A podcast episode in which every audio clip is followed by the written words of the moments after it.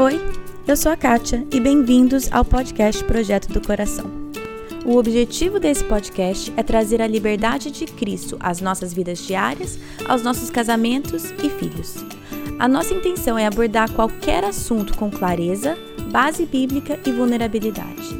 Eu realmente creio que Deus trabalha de formas diferentes em famílias diferentes, mas é nossa responsabilidade estar aberta à condução dele. Ao escutar os episódios, não caia na armadilha de comparar a sua história com a de outra pessoa. Simplesmente esteja aberta a ouvir o que Deus tem para você. Que Ele conduza a sua família e que este podcast seja meramente um instrumento nas mãos dele. Hoje, a Tarita está aqui para falar da importância de vivermos em comunidade. Antigamente, viver em comunidade era a maneira que todos viviam, mas hoje vivemos muito isolados. Os relacionamentos não acontecem de forma fácil e natural e nós também não os buscamos mais. A Tarita fala sobre a necessidade que temos como seres humanos de vivermos a vida juntos e também fala diretamente a pessoas que, como ela, imigraram para outro país e precisam construir isso do zero. A coisa mais importante para a gente crescer, seja um adulto ou a criança, mas vamos falar da criança, é que ela tenha uma, que ela esteja é, apegada, ou seja, vinculada com um adulto, ou com um, não só com a sua família nuclear, mas com pessoas que cuidem dela. Hum. Porque esse, essa, essa necessidade de, de estar cuidada, ou estar vinculada a outras pessoas supridas, ela consegue então desenvolver-se com tranquilidade. Muitas vezes a gente nem percebe o quanto precisamos dessa comunidade ao nosso redor, mas nós precisamos e nossos filhos também. Escute a Tarita compartilhar o conhecimento profissional dela, a história pessoal dela e também maneiras práticas que ela e a família têm sido intencionais em criar comunidade. Bom, Tarita, então vamos lá. Você pode começar apresentando a sua família pra gente? Bem, eu sou a Tarita, eu sou psicóloga, eu sou advogada também e eu trabalho com no, com terapia de família. Antes eu trabalhava com direito e com direito de família, então trabalhava na área do, de ajuda nessa na área de divórcio, separação, e depois eu fui para uma outra área de mediação familiar e acabei trabalhando com terapia de família e fazendo psicologia também. eu, é, foi, foi andando assim. Foi, né? foi, foi evoluindo, na, né? Foi, foi, foi mudando. E aí depois eu eu hum, fiz mestrado na área de família e, enfim, trabalha com isso faz um, faz um tempinho já. Hum. E eu sou casada há 15 anos e tenho uma filhinha de 8. Vocês não moram do Brasil, né? Não, atualmente eu moro na Nova Zelândia, já vai fazer faz quatro anos. Uhum. A gente veio para cá porque meu marido faz doutorado aqui e ele também tá dando aula aqui, aqui na Nova Zelândia. Então a gente está aqui por um tempo, não sei quanto tempo, mas estamos aqui. É, eu sei que tem várias pessoas que escutam o podcast que moram em outros países também, que já saíram do Brasil e estão longe, né, de, de família e tudo mais. Como que, como que tem sido isso para vocês aí, esse fato de estarem longe de avós, tios, primos? Como que tem sido para vocês? Então, eu acho que esse é um assunto que me chamou muito, muita atenção desde que eu mudei para cá, porque eu não sei como outras pessoas são, mas eu nunca tinha mudado. Nunca hum. tinha mudado de, da minha cidade, de Londrina. Até de bairro eu continuei morando no mesmo. Hum. Então eu tinha, eu tinha uma vida bem familiar. Um dia eu almoçava na avó, outro dia almoçava na mãe, outro dia eu almoçava na sogra, final de semana, tava todo mundo sempre junto. E então mudar, e com os amigos que são, eram os mesmos amigos da, desde pequena. Então, mudar foi um grande hum, recomeço. Hum. Então, vou te falar que no começo não foi muito, muito fácil, né? É, especialmente, assim, os almoços de domingo, quando você não conhece ninguém e fica uma coisa meio solitária. Uhum. Então, não foi um processo simples, especialmente quando você tem criança, né? Sua que filha tinha quantos não anos? Não tem mais os avós, tinha quatro anos. Quatro anos. É, então gente, hum, ela tinha os amiguinhos, especialmente os avós, tinha os tios, e aí depois ela chegou aqui pra cá e não tinha ninguém, ela não falava a língua. Hum. É, a gente falava inglês, mas ela não falava, então ela não conseguia se comunicar adequadamente. E a gente, quando nós mudamos para aqui, para Nova Zelândia, nós moramos num bairro que foi muito bom para nós. Era um bairro, só que era um bairro de idosos. Ah. Então quase não tinham crianças. Mas a gente também não sabia muito, né? Então, tinham muitos idosos. Eles foram muito generosos conosco, que nos ajudou muito, mas no, no geral não tinha muitas, muitas atividades infantis, né? Uhum. Mas, então, mas, mas, enfim, depois nós mudamos de novo de outra cidade, nós já estamos na nossa terceira mudança. Uau. Vamos para outra cidade, depois voltamos para cá. Então a gente tem sempre recomeçado toda vez, né? Sim. E não é uma, uma, uma experiência tão fácil. E é. como que você que você comentou que foi bem difícil o começo, né, sentindo falta, e hoje você diria que vocês estão bem adaptados? Como que está a situação da, do, da, do seu núcleo familiar assim hoje? Sim, acho que nós estamos bem adaptados, mas especialmente o que nos fez isso, e até o, o tema da, da, minha, da minha busca pessoal e da minha da nossa fala aqui, é que nós fizemos um movimento de incluir as pessoas na nossa vida. Hum. Ainda que a gente não saiba quanto tempo elas, elas vão durar, pode ser que a gente more aqui um ano, ok. Mas é esse ano que faz parte da minha história, esse um ano que a minha filha está vivendo na infância dela, então eu preciso fazer desse um ano, ou dois anos, ou quatro anos o melhor que eu posso, hum. né? Sim. Criar boas memórias, enfim, nesse tempo que eu tenho. E é tão então... difícil isso, né? Porque às vezes a gente pensa, ah, é só um ano, ah, a gente já vai voltar, ou ah, nem vale a pena. Ou a gente até acha, às vezes, que vai ser pior pro filho se ele, se ele se apegar, por exemplo, ah, mas e se ela fizer amiguinha e depois for embora? Você diz que não, né? Sim, sabe o que a gente. Eu acho que uma coisa é você vai formando vínculos, né? E vai Uhum. formando relacionamentos que você, por causa da internet, você consegue manter. Então, você tem uma, uma, cria uma memória, por exemplo. Toda vez que eu vinha para Auckland, eu tinha algumas pessoas que eu conhecia, a gente mandava uma, uma, um e-mail, vamos tomar um café, encontrava. Então você não ficava desconexa. Eu vim aqui, agora eu, eu fiquei sem raízes, vou para outra cidade, fico sem raízes. E você vai ficando sem pertencimento em lugar nenhum. Sim. E como que isso é? Eu sei que você trabalha bastante com isso, com é, é, a teoria do apego, né? E qual, você poderia falar um pouco a nível profissional mesmo, a importância disso na vida de uma criança, por exemplo? Certo. Porque assim, um das, das, dos grandes temas na, na teoria do apego, do, do, do attachment, é, é, que a coisa mais importante para a gente crescer, seja um adulto ou a criança, mas vamos falar da criança, é que ela tenha uma, que ela esteja é, apegada, ou esteja vinculada com um adulto, ou com não só com a sua família nuclear, mas com pessoas que cuidem dela. Hum. Porque esse, essa, essa necessidade de, de estar cuidada, ou estar vinculada a outras pessoas supridas, ela consegue então desenvolver-se com tranquilidade. Percebe? Então, essa primeira ansiedade, assim, essa primeira preocupação, puxa, tenho alguém que cuida de mim, é, suprida, ela consegue é, adiantar. Ela consegue se desenvolver bem, melhor na escola. Por isso que é tão importante, por exemplo, a, o vínculo com o professor. Hum. Porque se ela se sente cuidada, segura com o professor, ela vai conseguir aprender sem a preocupação de estar é, junto.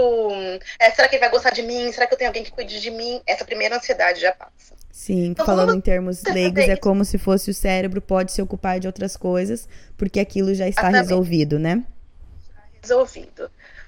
Porque a gente tem dentro do cérebro da gente aquela amígdala cerebral, né? Porque Uhum. ela, se ela ativa, eu trabalho com ela, eu, eu trabalho com o medo, eu trabalho com, eu tenho que ou lutar ou fugir. Então, se aquela, aquela essa parte do cérebro estiver tranquila, eu consigo desenvolver, então, outras partes, né? Sim, Faz sim. sentido. Muito, muito interessante. Mas aí você diz também que não é só. é, não é só o apego só com o pai ou com mãe ou com os dois, isso não é o suficiente. Isso. O que acontece é, a gente, é, a gente tendo a família nuclear, ótimo, já tá super bom, né? Porque muitas pessoas ainda tem, passam por separações e nem tem essa família nuclear muito feitinha. Mas você tem um, um núcleo que é constante, já é tá joia. Uhum. Mas o que acontece é que a gente foi feito, programado, é, para ter mais relações do que isso, Sim. certo? Uhum. A gente é feito para viver numa família, ou numa sociedade, ou num clã, ou enfim, qualquer outra coisa. Que é esse tipo de relação que também nos ahm, assentam no mundo.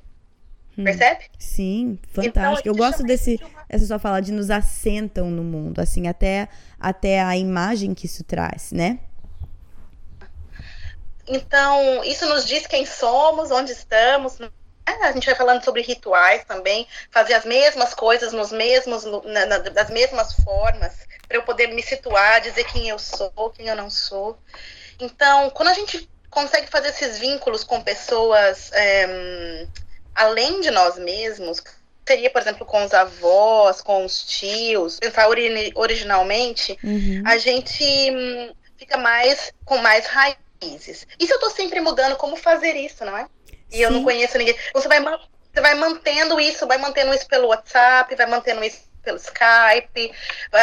Um, vou te dar um exemplo como nós fazemos aqui a gente tem esses amigos que a gente fez em outra cidade. Então, como é, nós temos essa, essa ideia da intencionalidade, então eu me programo. Então, as férias, as crianças vêm para cá. Eu passo os finais, eu vou de vez em quando passo o final de semana lá, porque eu tô dentro do mesmo país. Uhum. Não é uhum. perto, eu tenho que dirigir, mas eu consigo manter esse contato, essa, essa, essa, essa ideia de que não, eles são a sua família aqui na Nova Zelândia. Não sei se vai durar um, um ano, dois anos, ninguém sabe. Hum. Mas de qualquer forma, fica registrado para mim que eu tenho alguém. Se eu precisar de alguma coisa, eu tenho.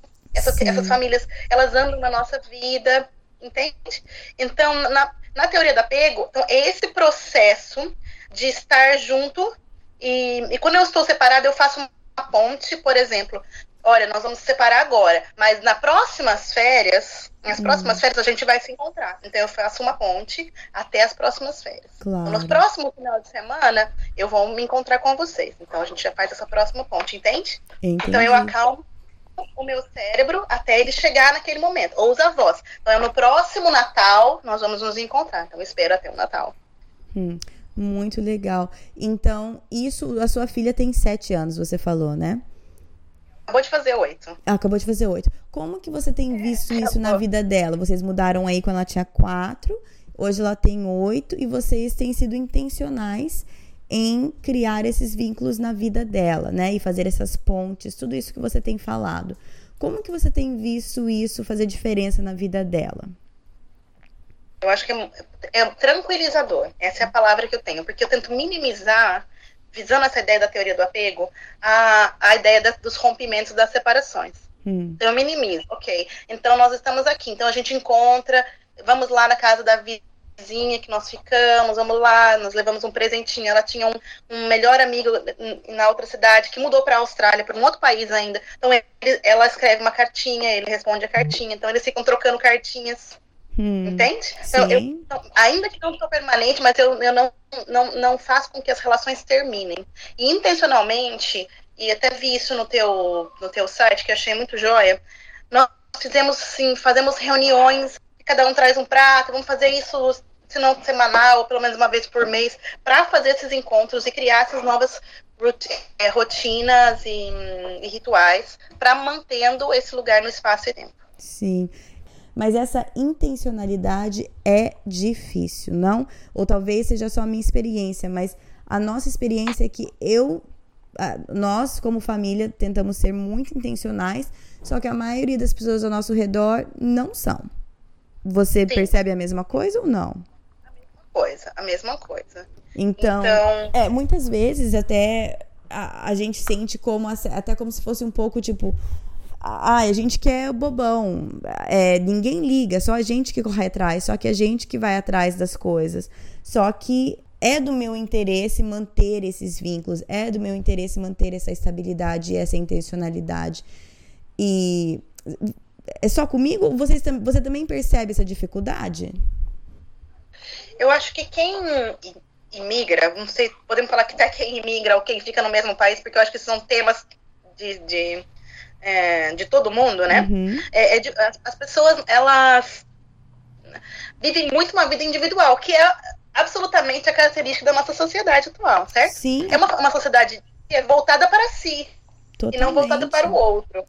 Então, é uma, como é uma sociedade para, para, voltada para si, não é? Eu, o outro não cabe dentro da minha vida. Então, eu, eu desconecto, né? Eu vou é, né? É a palavra. Vou, vou deixando cada um para um.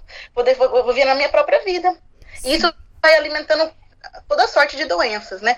O, inclusive tem esse autor que eu gosto bastante, Kate, vale a pena se você quiser conhecer. Ele chama, ele é um canadense, ele chama Gordon Nelfeld, e ele vai dizendo que, que como isso, essa vida é tão individual, isso vai atingindo os próprios pais, que vão voltando-se para si mesmo, hum. e, e, e nem conseguem olhar para os seus filhos. Então a vida vai ficando cada vez mais voltada para si. E quanto mais você, e os seus filhos vão sendo criados por outras crianças sem esse contato com o adulto. Faz sentido? Então, eu não tenho outras pessoas para cuidar deles, eles se cuidam, as crianças cuidam de si mesmas. Então, aumento exponencial do bullying, dos índices de suicídio são altíssimos, né? Hum. Aqui onde a gente mora, é o maior do mundo. Então, é, tem essa ausência de se importar. E é muito difícil. A intencionalidade é uma coisa que hoje. É, acho que as pessoas não, não, se, não pensam sobre isso, ou não se preocupam, né? Vão vivendo a vida assim. Sim, e até. Com muita correria. É, até, é isso que eu ia falar, o lance de, ah, mas a vida é muito corrida, ah, eu tô muito ocupada. E todos nós somos, certo? Todos nós somos muito ocupados e, e é preciso fazer disso uma prioridade, porque, igual você falou, a nossa a nossa sociedade caminha por um outro, por um outro caminho. E para a gente ir contra o que é tendência da sociedade, vai exigir muito trabalho, muito esforço. Não é uma coisa necessariamente natural. O que era natural hoje não é tanto, né? Exatamente. Então eu, eu preciso ter um, um, esforço mesmo, sabe? Eu preciso escolher e pensar, puxa, eu não posso viver assim, simplesmente acordo de manhã, vou trabalhar, vou dormir, põe as coisas para dormir, assim vai indo, né? Hum. É, porque uma hora eu, eu, a gente precisa dessa, dessa community, isso faz parte do ser social, do, percebe? Do ser saudável. Na, na, na, na não, não só é, fazer dinheiro, ou comprar uma casa, comprar um carro, ou ser bem sucedido. Então, a gente precisa além, né? Ah, para ser, pra ser pessoa, para ser uma pessoa inteira. Então, de fato, a gente precisa tirar um tempo e investir nisso. Chama para sua casa, é, faz um play date com as crianças, eu não sei, faz um piquenique, pode ser uma coisa bem simples, né? Hum. Mas construir essa rede é fundamental para a saúde mental. Então vamos falar sobre algumas ideias práticas. Eu sei que é, eu, eu sim, eu pus lá no. Não sei se foi no Instagram no Facebook, ou nos dois, talvez. É, que a gente tem um, um clube da janta. Que são nós, né? Eu e meu esposo, e mais três casais. Que uma vez por mês a gente se junta para jantar. Os homens se reúnem toda sexta de manhã antes de ir pro trabalho e tomam um café junto para orar e ler a Bíblia junto e conversar e as mulheres se reúnem uma vez por semana à noite para conversar sobre um livro, alguma coisa. E, e em família a gente se junta até que bastante, tipo um churrasco, coisa assim. Tudo requer muita intencionalidade, essas coisas não acontecem por acaso. Quais são alguns exemplos de coisas práticas que você faz para criar essa comunidade tanto para você quanto para tua família? Acho que a primeira coisa que a gente pode fazer para para restaurar, eu vou falar essa palavra de restaurar, tá? Porque eu acredito que isso, falando em fé, sempre teve no coração de Deus. Né? As pessoas sempre, sempre viveram em, em uma comunidade, não é isso? Sim, né? tem então, tantos versículos falando da importância de viver em comunidade, viver a vida cristã em conjunto, né? De ferro a fio ferro. A, a, vida, a Bíblia está repleta de versículos que ressaltam a importância disso. E até eu lembro muito de um salmo que fala que Deus põe o solitário em família, né? Nossa, Porque é isso, quando bom. você está solitário, você precisa, você precisa estar em família. Deus põe o solitário em família. Hum. Porque é, essa é, é, é, a essência, né? Estar junto, não é isso? É, é façamos o homem, não é tudo no plural. Eu, eu estou junto, eu estou com alguém. Exatamente, muito bom. Então vamos falar de restaurar, então. Quais são algumas maneiras que você busca restaurar isso na sua eu... família?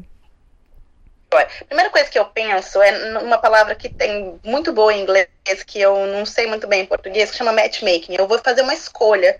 Eu vou fazer uma escolha consciente de quem eu quero que esteja junto comigo. Muito bom. Percebe? Então, ou eu tenho a mesma fé, ou tenho princípios similares, é, alguma coisa assim que, que, tem, que, que, que faça sentido para mim que a gente tenha um bom encontro, né? Não adianta também você tentar fazer, talvez, encontros com mil pessoas que não tenham nada a ver com você ou com a tua família. Isso ajuda a, a diminuir os, o investimento, sabe? E você acertar mais rápido. Mas acho que você consegue fazer esse, esse casamento, chama essa, uma, essa atitude de escolher a pessoa e trazê-la para tua casa. Acho que hum. a primeira coisa é escolher. Uma hum. outra coisa é cultivar essas é, datas especiais. Por exemplo, ah, um, no Natal, ou uma, uma, festinhas que você possa fazer, ah, nós vamos fazer um churrasco. Convide as pessoas, né? Abre a tua casa, eu sei que dá trabalho, mas você tem que tomar a iniciativa. Hum. Não tem outro, não, não tem outro caminho. Gente... Um exemplo que a gente fez é, e que foi muito útil, isso na outra cidade que nós morávamos, a gente tinha um quintal na frente da nossa casa, a gente pôs um trampolim, pôs hum. uma. É, tinha brinquedo, porque as crianças podiam, a gente morava perto da escola, saíam das, da escola e iam para minha casa muitas vezes, entende? Sim, fazer da Podia sua casa o ponto de encontro, né? Exatamente. Pode brincar, tinha uma mesa, tudo ficava na, na rua, né? Como não tem muro aqui, não tem nada, ficava na, calça, na, na, na grama, assim, na frente. Sim, sim. Então ali era um lugar que as pessoas podiam brincar. Hum. É, até eu tava conversando com as crianças hoje que, que a, os primos que a gente chama, né? Falou assim: ah, lembra quando você morava na, lá, lá, na outra casa? Que a gente comia pastel e brincava de polícia ladrão, alguma coisa hum. assim, de hum. pega-pega. Então era, era isso, fazia pastel, ficava fazendo fritando pastel e, e comer. E, é, e as crianças brincando. Isso faz e a sua então casa. É uma lembrança. É, isso faz a tua casa o onde as crianças queiram estar, né? Exatamente. Hum. Então, mesmo que eu, ah, eu tenho que limpar a fritura, vou ter que. Entende? Não tem problema. eu, eu priorizei a saúde mental. eu acho que essa é a intenção, entende? Esse é, é um exemplo prático. Que você pode fazer, ou então fazer um café num lugar, ou ir num parque, fazer um piquenique, ou, o que você se sentir bem. Mas desde que, desde que isso seja uma, uma prática. Se você não quer, por exemplo, talvez abrir sua casa, mas na, nas igrejas, eu acho que é um bom lugar. É, sempre tem estudo bíblico para as pessoas podem, podem ir, ou, alguma coisa assim. Acho Sim. que vocês podem, é, é, é possível, né? Uhum. É, achar. E é... eu, eu, eu, gostei, achei muito legal você falar dessa parte de matchmaking. Eu não sei como seria a melhor tradução no português, a não ser, tipo, encontrar um bom par, alguma coisa assim, né? É como se fosse um casamento, né? Não casamento, casamento, mas é você achar alguém que, que se dê bem, né? Co é. Você. Como fazer isso bem? Porque eu sei que, pelo menos, a nossa experiência fazem uns três anos que a gente tá com esse grupinho. E nós temos vários outros amigos fora desse grupo também, mas esse é o grupo que a gente escolheu investir mais, uhum. né, com, com, mais tempo. É, uhum. Antes da gente formar esse grupo com bastante intencionalidade, a gente foi meio que atirando para todo lado e não deu muito certo. Então, você poderia falar um pouco mais sobre essa. Quais são algumas maneiras de fazer esse matchmaking bem, de procurar casais ou famílias de acordo? É, como, como que a gente faz isso bem? Um dos umas formas, na minha experiência, de que eu, é, que eu fiz essas escolhas, são se as crianças se dão bem, se dão bem. Se você não uhum. tem uma criança que é abusiva com a outra, percebe? Se, a sua, se, ela, tá, se ela tá feliz, se, ela, se elas brincam bem. Porque se, se você estiver fazendo uma, uma escolha de uma criança, às vezes que a outra abusa, bate, é muita briga, vai ser um desgaste, certo? Sim. Ou que tem princípios muito diferentes de você na, no, na criação de filhos, então você vai criar um embate que talvez não, não seja tão, tão adequado, percebe? Sim, né? É um jeito... a, a, criança vai, vai, pode assistir determinado programa que você não gosta, ou pode mexer nos aparelhos, devices que talvez você não, não deixe. Então, acho que você precisa ter uma, mais ou menos um certo padrão daquilo que você permite que entre na, entre na sua casa ou não. Então, hum. eu, eu começaria por aí. Se as crianças se dão bem, se não existe abuso, se não existe muita briga. Porque é uma escolha, certo? Sim, exatamente. Eu tô escolhendo quem eu quero. É, não é, eu não sou obrigada a me relacionar. Muito bom. Outra muito coisa bom. é a disponibilidade. É, é a disponibilidade. Hum. Então, se a pessoa tem disponibilidade para ficar junto, se, se existe uma troca, se você não se sente explorada, a, a, a fulana vai sempre na minha casa, mas ela nunca me faz nada, ela nunca me convida, ou ela nunca traz nada, eu não sei, alguma outra coisa assim. É, se existe um sentimento de reciprocidade, se você pode trocar, se você pode confiar no outro, hum. para que ele possa entrar nesse lugar para você de, de, proximidade, de intimidade. Porque o que faz o descanso, o que faz com que o seu cérebro descanse, sua alma descanse, é a intimidade. Então eu não hum. posso deixar uma pessoa entrar na minha casa que eu não confio. Fala um pouco mais sobre isso, sobre a importância de ter um espaço, de ter uma intimidade onde o cérebro e a alma possam descansar, porque eu acho que isso é o que falta na maioria dos relacionamentos, das casas, é um lugar onde possa ter esse descanso de alma. Sim. Um, então, dentro da. biologicamente, é, quando a gente tem essa redução desse processo de ansiedade, que, que pode se dar, lógico, tem, vamos pensar que a ansiedade é uma, uma um espectro enorme. Uhum. Vamos pensar nesse aspecto, tá bom?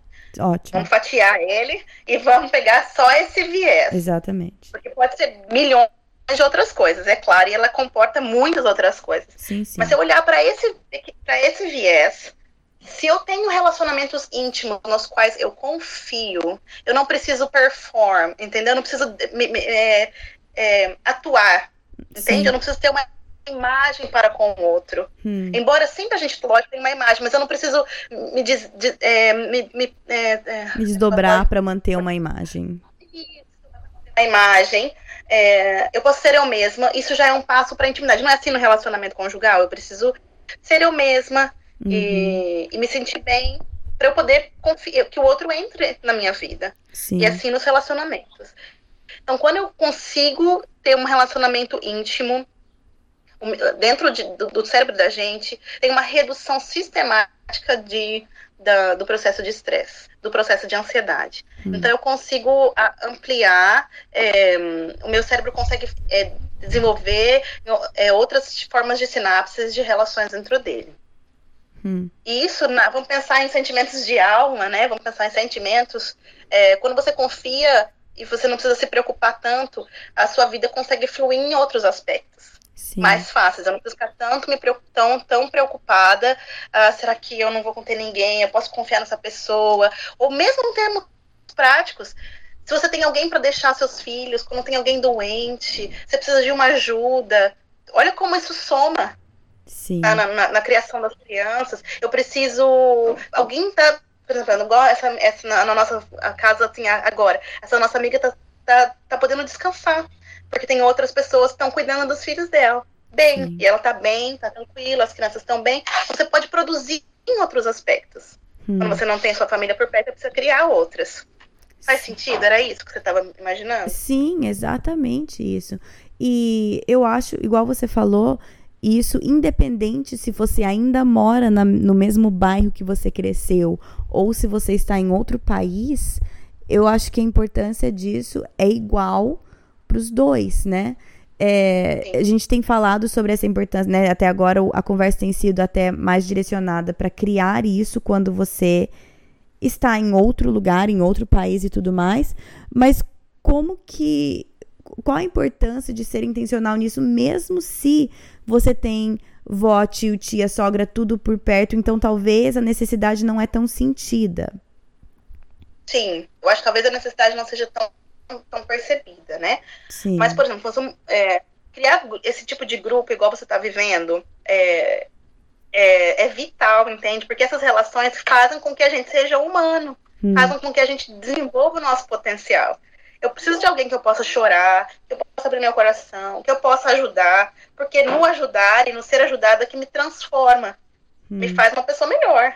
Sim. Não é isso? Sim, é através desses, desses relacionamentos também que a gente pode ser instrumento de passar a graça de Deus e também de receber, né? Porque a gente não vai receber, conseguir receber a graça de Deus hum, através de outra pessoa se nós não formos vulneráveis o suficiente para abrir o coração, né? Exatamente. E, então, fazer esses investimentos, é, você pode montar um grupo de estudo bíblico, pode. Hum, é, acho que os exemplos são são inúmeros, né? Mas um, uma coisa que a gente fez nos ajudou muito foi nós montarmos o nosso próprio grupo de estudo hum. bíblico, por exemplo, quando a gente chegou numa outra cidade. Eu não conhecia nenhuma pessoa, a gente chamou algumas famílias que a gente não conhecia na, na sala da, da, que eu achava que eram boas famílias, na sala da minha filha. Hum. Olha, a gente está montando um grupo bíblico, vocês gostariam de estudar a Bíblia conosco? Eles nem eram cristãos. e na verdade, todo, as pessoas foram. Fantástico. E muitas delas se converteram. Fantástico. Uma era budista, outra era judeu, outra não era. Então, percebe? Elas e ficaram nossa, nossos amigos. Alguns entraram e saíram, outros passaram por nossa vida, mas no geral, as pessoas mantiveram nossos amigos e assim foi indo. exige muita coragem isso, né? Coragem de ser a pessoa que, que faz o convite, que abre a casa, que. Porque muitas vezes tem que estar disposta a levar um não também, né? Puxa, não, não tô afim, eu não quero. Ou... O, que, o que também aconteceu conosco é, várias vezes. Hum. É, quem mora no exterior, é claro, você, você é o que está chegando com a cultura diferente. Né? Claro. Né? Você é aquele que, que não, não é, não fala a, a, a, língua perfeitamente, o seu sotaque não é o mesmo, a sua aparência física não é a mesma. Então você tem uma, uma desconexão social muito grande. Hum. Quando você é um, quando você é estrangeiro. Sim. Então você precisa entrar nessa sociedade de alguma forma. Então, talvez a, a fé seja um caminho é, positivo. Ou então, de clube de ginástica, enfim. Aquilo claro, não precisa ser só. Né? Uhum. É, talvez seja assim com outras nacionalidades também, mas eu sei que brasileiro tem uma tendência muito forte a grudar com brasileiro, certo? Achar, por uhum, exemplo, onde eu estou morando, eu vou achar todos os brasileiros, esses vão ser meus amigos e nós vamos recriar o Brasil aqui. Eu não vejo problema nenhum nisso. Por exemplo, a gente, nós temos alguns amigos brasileiros e é muito bom é muito bom você ter alguém que conhece a tua cultura, que você não precisa ficar se explicando. Porém, uhum. o que uhum. você acha quando é só isso? Quando a pessoa sai do país e fica só entre, da, entre pessoas da mesma nacionalidade que a sua? Quando você imigra, é, de fato, quando você pode recriar um pouco dessa sua cultura, como você falou, é muito positivo. Porque o que acontece? Quando você deixa o seu país, por motivos, ah, de, de, eu vou arrumar um trabalho melhor, eu tenho que fazer isso, eu quero uma, um futuro melhor. O que acontece? Existe um, uma, um, um, gap, fica um espaço, como se fosse uma morte. Eu perdi hum. aquilo da minha, da, minha, da minha família, da minha cultura, e eu não. E eu perdi porque eu quis, entende? Hum. Então a gente, os estudiosos estão dizendo hoje que é como se fosse uma morte ambígua. Hum. Então eu não necessariamente deixei, mas eu perdi, entende? Sim. Então, é, quando eu encontro, talvez eu reconstituo algumas coisas dessa cultura, por exemplo, falar a língua, é, não sei, assistir o jogo da Copa, Tomar é, guaraná, fazer fritar pastel. Exatamente. É, eu, eu, eu, eu dou é, uma ênfase na em quem eu sou como identidade. Porque a minha identidade não precisa ser ruim, ela não precisa acabar, ela Sim. pode reconstruir. Hum, Faz sentido? Bom. Claro, muito bom. Eu faço uma ponte. Então, essas, são essas pequenas pontes que muitas pessoas falam assim, ah, é, quando imigram, puxa, eu não vou conversar com nunca com nenhum brasileiro. Também já ouvi muitas dessas, não tenho amizade com ninguém, os filhos param de falar português, se, hum. se não hum. nasceram no Brasil, perdem a língua, perdem, percebe? Então eu vou, eu vou deixar, a minha identidade de quem eu era, ela é apagada hum. para fazer, para ser substituída por uma outra. Então, o, o que se tem estudado hoje, especialmente nos Estados Unidos, que tem uma grande imigração de latino-americanos, é que quando você deixa essa, essa inicialmente essa cultura para substituir, que a gente chama de aculturação, é, ele no futuro vai apresentar alguma, alguma consequência negativa, entende? Especialmente com self-esteem, com o valor de não ser muito bom. Isso é uma coisa que tem se estudado muito hoje. Uhum. Por outro lado, se eu estou no meu, num outro país, eu preciso me, de alguma forma me acomodar a outra cultura. Uhum. Então, eu preciso fazer um equilíbrio aí de, de também não ser é, irresponsável, de não entrar nessa outra cultura. Por quê? Um dos motivos também que você tem estudado muito é que você vai ficar eternamente nesse luto, certo? Eu não estou lá, mas eu gostaria de estar. Sim. Sim. E, e, e, quando você volta, por exemplo, a gente, a gente sente sempre falta de alguma coisa. Nós também moramos um ano na Espanha hum. e nós tivemos que chegar à conclusão que nunca vamos não sentir saudades de algo, certo? Certo, exatamente. E quando você tem, lógico, pensando nos desafios de só ter amigos brasileiros, quando você tem filhos adolescentes que têm se estudado, é que começa a ficar muito distante, entendeu? A cultura que eles vivem hoje da cultura que você está. Hum. Então, por isso que precisa haver um, um, um equilíbrio entre um estar no Brasil, estar fora do Brasil e, eh, mantendo um pouco da outra cultura, eu acho, da cultura brasileira, mas também incluindo as outras coisas que tão, tem muitas coisas positivas e se adequando, né? Com a língua. É... Aqui, por exemplo, eu não sei como é nos Estados Unidos, mas uh, as crianças dormem, por exemplo, muito cedo. Sete horas as crianças dormem aqui na Nova Zelândia, hum. sete e meia. É aqui também, então, oito, oito e meia. Aqui também, né? É que até aqui é bem cedo, porque a vida aqui é bem pacata. Então, acho que esse pequeno, essas, essas adequações nos horários, no tipo de, hum, de comida, acho que são bem positivas para as crianças também se sentindo que elas não são um ET, que elas também não são sempre é, provisórias, sabe? Porque se sentir fora, se sentir na provisoriedade é muito negativo. Quer dizer, eu tô sempre de passagem. Sempre indo para algum lugar que nunca chega. A falta de pertencer, né? Esse, essa, esse feeling de, de pertencer aonde você está é muito importante, né? Por isso que precisa estar tá, tá com a cultura local e com outro país. Eu preciso pertencer. Eu preciso ter dois corações dentro de mim. Eu não hum. preciso ter um coração que está quebrado. Ah, eu queria estar lá, mas estou aqui. Eu queria estar aqui, mas estou lá. Percebe? Eu preciso tentar criar nessa, na minha casa, a gente como adultos, essa, essa, esses dois corações. Eu estou aqui, estou lá. Eu pertenço aqui, pelo tempo que eu estou aqui, e pertenço lá. Hum. E os nossos filhos vão aprender isso, como tudo, né, através de nós como pais modelando isso para eles, né? Porque é o olhar que eu vou dar. Nós que vamos dar a lente. Existe um filme muito interessante, que agora que eu lembrei, não sei se é pertinente para falar, chama A Vida é Bela. Você já assistiu? Ah, sim. Italiano, né? Italiano, isso. Uhum, sim. Vai contar a história de uma família, de um pai que de uma, uma mãe, uma família que está num campo de concentração, e ele vai contar essa vivência dele no campo de concentração, uma luz de uma, de uma coisa lúdica, de uma brincadeira. Sim. E então eu acho que a gente uma, um, uma das formas de passar por esse processo de, de, de provisoriedade ou de migração é por essa lente do lúdico, do bom humor, do que, de manter as relações. Ah, o, o amigo vai embora, mas vamos escrever uma cartinha, vamos pôr no correio, o que, que você contou, percebe? Eu vou Sim. fazendo outros tipos de, de criação para ficar gostoso. Tá bom.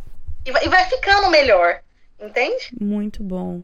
E, e o que, que você sugere? Quais são algumas. O que você pode nos dizer em relação a manter relacionamentos a longa distância? Igual, por exemplo, sua filha com avós, não sei se tem primos no Brasil, tios, tias. Quais são algumas maneiras que nós podemos ser intencionais em manter esses relacionamentos enquanto estamos longe, não só quando voltamos? Certo. Com a família de origem, é, acho que a tecnologia ajudou muito, né? Hum, então, demais demais.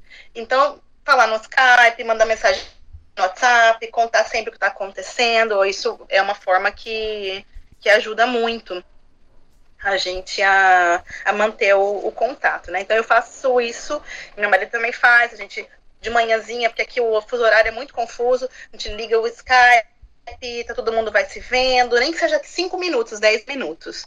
A minha filha, pessoalmente, não gosta de falar no Skype, eu sei de inúmeros casos de crianças que não falam no Skype. Então, o que, que a gente faz? Ela grava uma mensagem. Ou manda uma mensagem, vovó, I love you. Ah, Alguma sim. coisa assim. Ou vídeo Entendeu? também, a gente faz muito vídeo.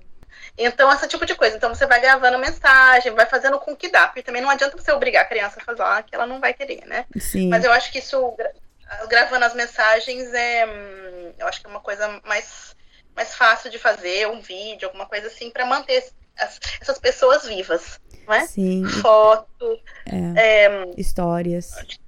Histórias. Uma, colocar as fotos a gente não tem mais esse costume, né, de imprimir as fotos, de revelar as fotos.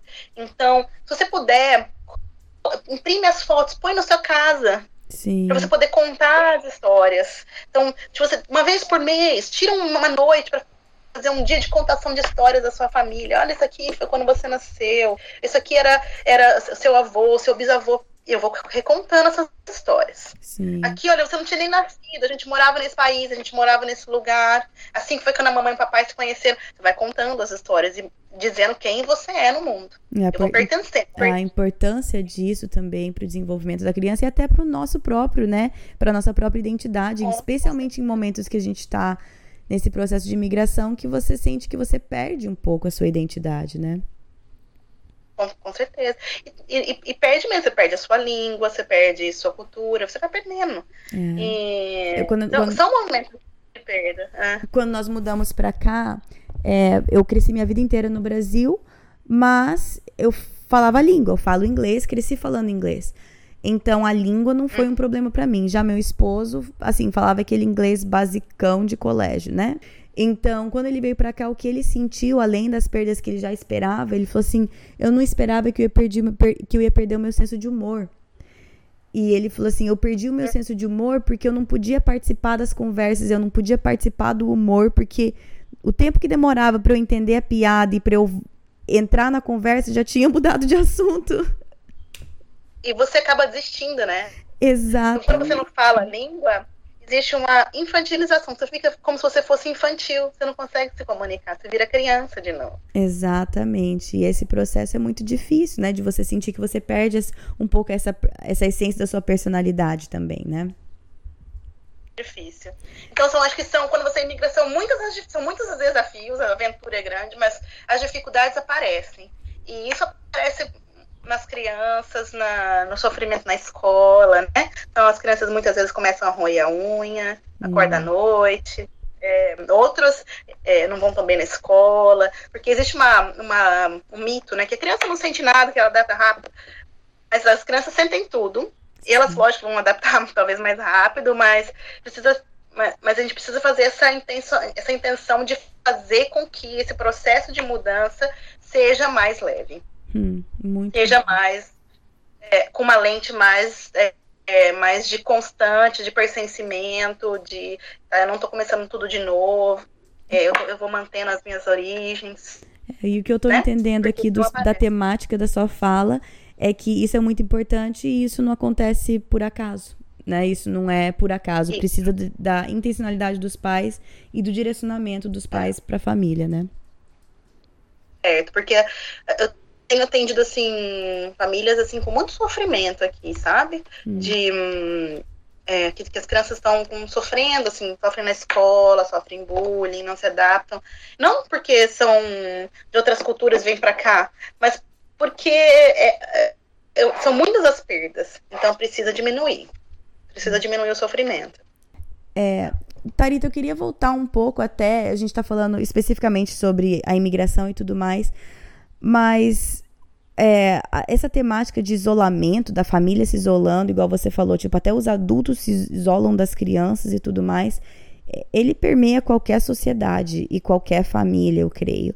Então, eu queria talvez falar um pouco mais sobre isso, sobre essa tendência, sobre o que, que nós podemos fazer para combater essa essa tendência de isolamento, tipo, vou pro trabalho, pego meus filhos na escola, volto para casa. A gente faz as nossas coisas, vive a nossa vida, cada um no seu mundinho, cada um no seu celular, no seu iPad e não tem tanto relacionamento mais. Acho que isso é, é um, um, dos temas mais imprescindíveis é, da vida cotidiana. Por quê? Porque a gente está vivendo uma geração que vem de crianças e adolescentes que, que hoje se relacionam virtualmente. Uhum. Eu não tenho uma troca pessoal. A, minhas relações são, chega da escola, eu vou para o WhatsApp, vou para o Messenger, vou trocar mensagem. E, e, e, os relacionamentos ficam focados dentro das, das, dos seus próprios computadores e iPads e, e iPhones. E, e, eu não tenho uma, uma, uma conexão real, percebe? Sim. Não, isso foi diminuindo. Então, esse é um, é um aspecto. Como, todo, como as pessoas são envolvidas em si mesmas, e não só na sua família nuclear, mas na sua própria vivência, a gente também tem uma diminuição da, do contato. E uma fala que não é minha, mas é desse, desse autor que eu tenho estudado muito, dessa, dessa teoria, diz que a gente não pode é, cuidar de um filho cujo coração eu não tenho. Percebe? Eu não posso educar, eu não posso a criança não vai me obedecer, eu não posso. Uma criança cujo coração eu, não, eu não tenho. Eu preciso hum. ter o coração do meu filho. E como é que eu tenho o coração do filho? Se eu passar tempo com ele, se eu souber o que ele sente, se, se, eu, se eu estiver próximo, mas eu não, realmente. Então, hum, a gente precisa con, re, não reconquistar, mas juntar essas crianças e juntar essa família para que a gente possa se ouvir e evitar, por exemplo, índices altíssimos de bullying, de suicídio, é, de depressão infantil, de ansiedade. A gente tem índices no Brasil enormes de, de, de síndromes e transtornos é, é, de crianças, né? É, de atenção, hiperatividade, enorme. Uhum.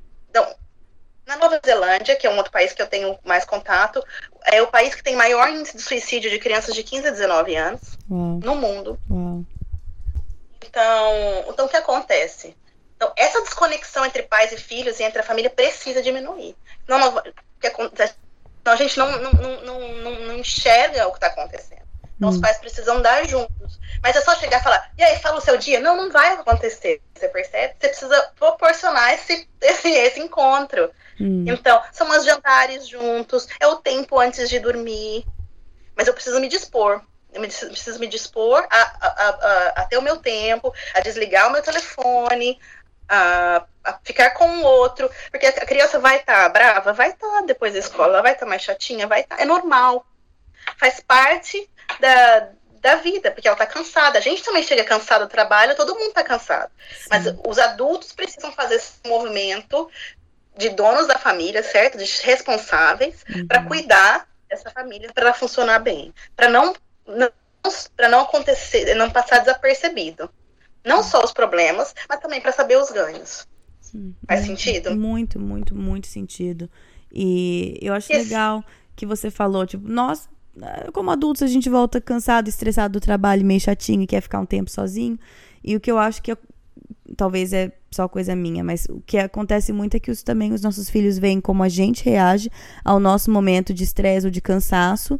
E a minha tendência é o quê? A minha tendência é se eu preciso de um tempo, é eu pegar o meu celular e ficar quietinha no canto. E se meus Uhum. filhos estão observando essa minha reação e eu não estou, né, conscientemente tentando mudar isso, qual que vai ser a tendência deles também a buscar um refúgio entre aspas num aparelho, né? Quando na verdade muita isso acaba para mim também, isso só traz ao invés de trazer um refúgio e um descanso, só traz mais ansiedade e mais é, mais um monte de coisa, né? Mais culpa, mais exaustão, mais peso na consciência, mais um monte de coisa. Então, se a gente não tá junto é, pensando nas crianças, acho que você tem razão isso. Porque nosso refúgio volta pro, pro, pro, pro mundo virtual.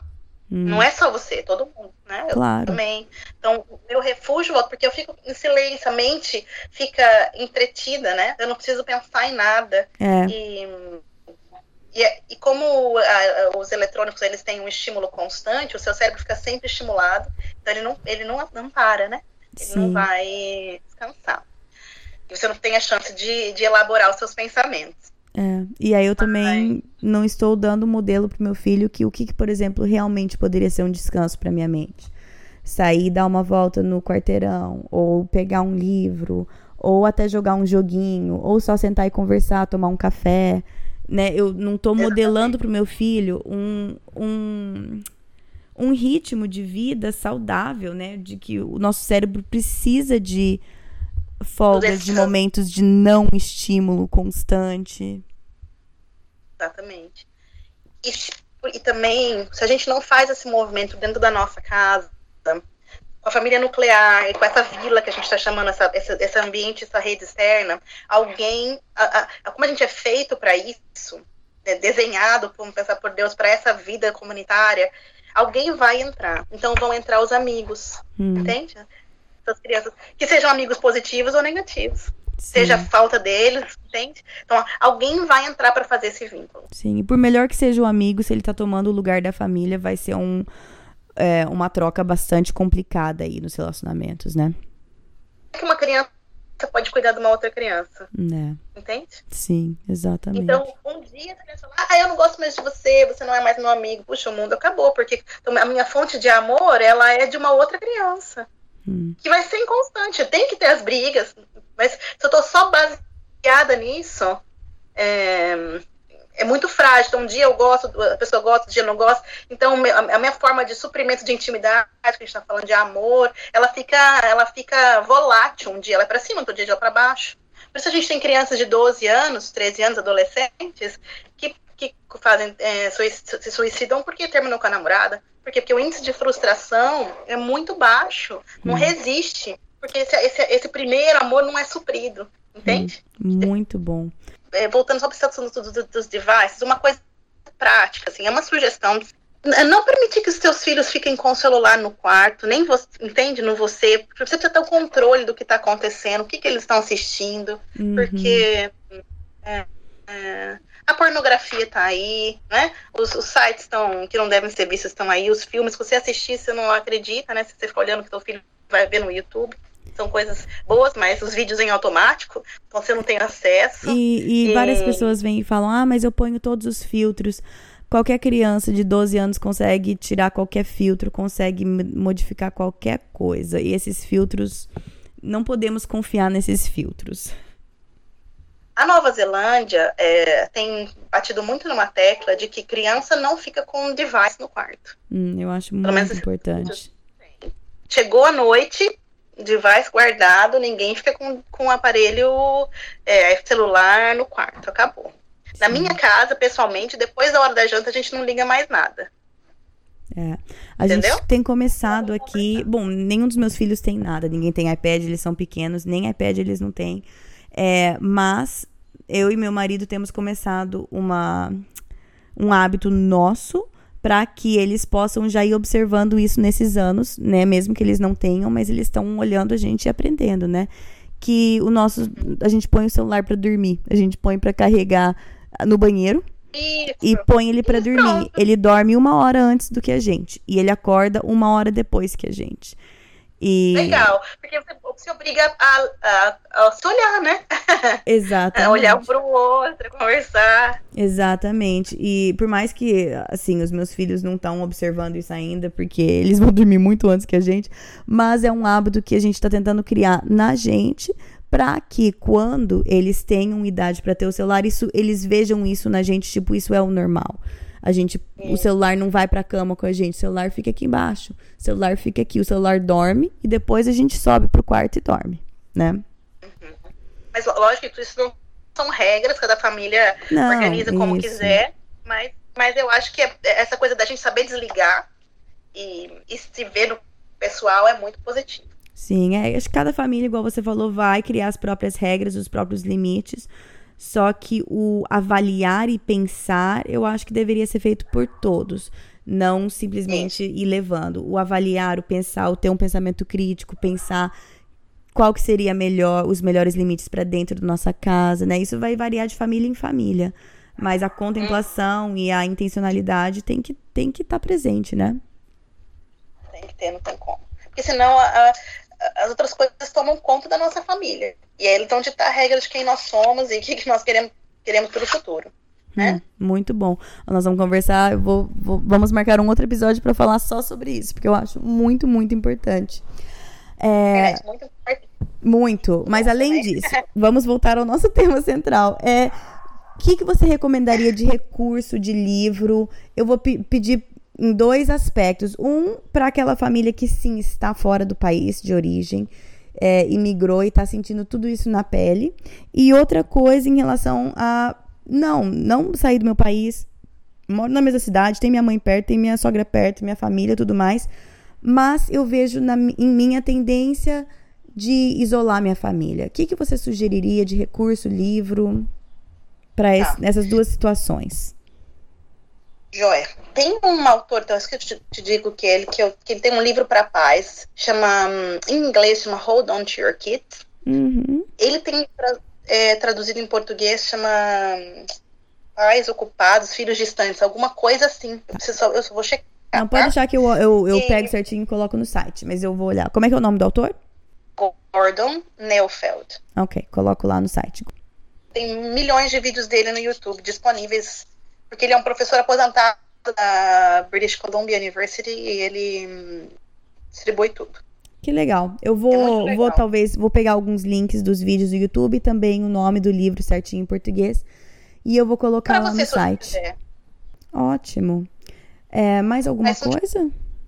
Acho que não. Acho que a, a ideia é hum, vamos, quem mora fora do país tentar fazer criar essa vila, tentar dar para essa criança, para nós mesmos, um pertencimento, ainda que seja limitado, né? ainda que ele não seja para sempre, mas eu tentar me, me, me colocar hum, nessa situação inteira, assim, sabe? Então, cria vínculos, é, abra sua casa, com pessoas que você acha que vão acrescentar, porque isso vai ser muito, muito saudável para tua família. Crie rituais, acho que isso é um tema tão importante dentro da terapia de família, né? Faça os uhum. rituais, comemore as conquistas, é, então faça reuniões semanais, então na sua família, faz uma um jantar especial, seja só com a sua família nuclear, seja com, chamando um vizinho que você gosta, é, crie pequenos rituais da sua família que hum. isso também ajuda a marcar o tempo, o espaço, e comemorem os aniversários. Não precisa ser um, uma festa num buffet, faz um hum. bolinho, isso. chama seus amigos, né? Marca as datas. Acho que isso também vai criando uma, uma coisa importante. E olhe para os filhos, olhe para você mesmo, crie momentos de intimidade com outras pessoas que podem dizer para você que você não está certo, que você está errado, que podem somar na sua vida. Acho que isso é bem importante. E se alguém quiser, por exemplo, tirar alguma dúvida, conversar alguma coisa, pode passar o meu e-mail, e, porque é difícil mesmo estar fora do país. Acho que se tiver alguém para é, ajudar, para falar, não passei por isso, estou à disposição, tá? Que legal, Tarita. Você estaria. Você tá no Facebook? Tô. Você estaria disposta a responder alguma pergunta se alguém quiser postar lá no grupo da página? Claro. Ótimo, então. Porque é, é uma, a gente precisa ter uma comunidade, né? Precisa, precisa. saber, puxa, passei por isso. A meu marido também faz doutorado no exterior. Como é que é? Como é que você está vivendo isso? É, porque é uma, uma outra. Uh, uma outra situação. Meus filhos não adaptaram na escola, como funciona. Acho que tudo isso, quando a gente conversa, faz uma comunidade, é, é melhor. Muito importante. Muito, muito obrigada, Tarita. Eu imagino que, vai, que vão ter várias pessoas te procurando, porque essa esse é o que eu sempre falo no podcast, esse eu também, essa experiência do eu também é tão importante, tão importante e, e é isso que a gente está tentando providenciar aqui. Então, muito, muito obrigada. Imagina, foi um prazer. Bom, a intenção inicial desse tema era para ser específico para pessoas que imigram para fora, que eu, eu vejo as estatísticas, eu vejo vocês que estão escutando de fora do Brasil e por mais que eu tenha nacionalidade americana, eu cresci no Brasil, minha vida inteira foi brasileira, então assim, não, eu não tive problema com a língua quando mudamos para cá, mas é, não é o meu lar. Os Estados Unidos não é o meu lar. Agora é, mas não era. Então, eu entendo esse lado também e vendo meu marido também. Então, assim, eu sei as dificuldades de começar do zero num país que ninguém te conhece, ninguém sabe a sua história. E eu queria que a Tarita nos ajudasse com isso, falando sobre isso. Porém, independente de onde nós estamos, eu falo com amigos que ainda vivem na mesma cidade, nunca mudaram e o relato é o mesmo. Todo mundo sente falta de amizades genuínas, próximas, onde você se sente seguro o suficiente para mostrar os seus podres, para realmente ser quem você é e sem tentar manter algum tipo de máscara isso é difícil e, e, cercar a nossa família dessa comunidade tem sido muito difícil. Mas eu creio que nós podemos ser corajosos, nós podemos ser ousadas em ir contra essa correnteza do mundo de se isolar. Eu postei no Instagram e no Facebook também recentemente uma foto do nosso grupo que de um grupo de a gente chama de Clube da Janta, mas que tem se reunido agora há quase três anos e que finalmente tem sido uma comunidade para gente dessa maneira, onde a gente fala e chora e fala das nossas maiores dificuldades, fala, abre o coração, deixa com, deixa outras pessoas apontarem o pecado no nosso coração, que é difícil, mas é bom. E eu encorajo vocês a tomarem esse passo. Tome o primeiro passo, seja corajoso, seja corajosa a pensar com carinho, né, o, o tal do matchmaking que ela falou, de pensar bem em quem você vai investir nesse relacionamento, mas aí depois ser intencional, abra sua casa, deixa a bagunça ser na sua casa, abra a casa para os seus filhos, para os amigos. Vamos ir contra o que a nossa sociedade está querendo impor na gente. É, é um, um dos recursos que eu coloco no site, que é o Sondando o Coração, que é um devocional semanal uma das minhas intenções é facilitar, talvez, isso para vocês. Talvez você tenha uma amiga que você acha que seria legal, não só se reunir só para bater papo, mas ir um pouco mais a fundo. Tá aí, tá aí para vocês, se for te ajudar. tá lá no site, tem a página Sondando o Coração que tem para todo todo episódio que eu solto tem um devocional. Talvez isso é uma ferramenta, tem tantas outras ferramentas também. Se você quer uma coisa específica, mas não sabe onde achar, me manda um e-mail, me manda uma mensagem no Instagram, no Facebook. Eu tento achar, eu te ajudo a achar algum recurso que seja o que vocês precisam. A, a ideia aqui é ser uma comunidade virtual, sim, isso tem valor. Não estou tentando tirar o valor, mas principalmente que essa comunidade virtual inspire a sua comunidade local. Então, tem um grupo lá no Facebook. É, é, só entrar na página do Projeto do Coração no Facebook, tem lá um botão azul, clica, clique em visitar grupo. Vamos criar lá uma comunidade virtual que inspire a sua comunidade local. Também pode seguir no Instagram, é PDC Podcast. Também agora está no Spotify, uhul! Então pode escutar lá no Spotify se você tem o costume de usar o Spotify. E me manda alguma mensagem. Se precisar de ajuda, se eu puder ajudar ou servir de alguma maneira, não hesite em me, em me pedir. O que eu puder fazer, eu vou fazer, tá bom? É, acho que é isso. Eu falei de tudo que eu preciso falar. Semana que vem é, é, o Vivendo Virtudes, é, os, é o próximo mês. Vamos estar começando o mês de agosto. E a virtude do mês de agosto é fé. É sobre isso que nós vamos falar, mais uma vez, com definição prática para filhos, versículo para memorizar em família e algumas atividades práticas, tá bom? Acho que é isso. Bom final de semana para vocês e até semana que vem. Na Bíblia, em Miqueias 5:5, está escrito que ele será a sua paz. Se eu acredito na Bíblia, eu acredito que apesar das minhas circunstâncias, ele será a minha paz. Meus filhos estão tocando terror dentro de casa? Ele será a minha paz. Estou me sentindo culpada por não passar mais tempo com os meus filhos? Ele será a minha paz. Tô cansada de ter as mesmas brigas de sempre com meu marido? Ele será a minha paz. Gritei e perdi a paciência de novo? Ele será a minha paz. Vamos tentar lembrar disso e, com a ajuda de Deus, escolher a viver nessa paz todos os dias. E eu acho então, isso, vão ter as. as é. Não, desculpa, acho que o nosso, o nosso delay aqui tá atrapalhando um pouco. Pode falar.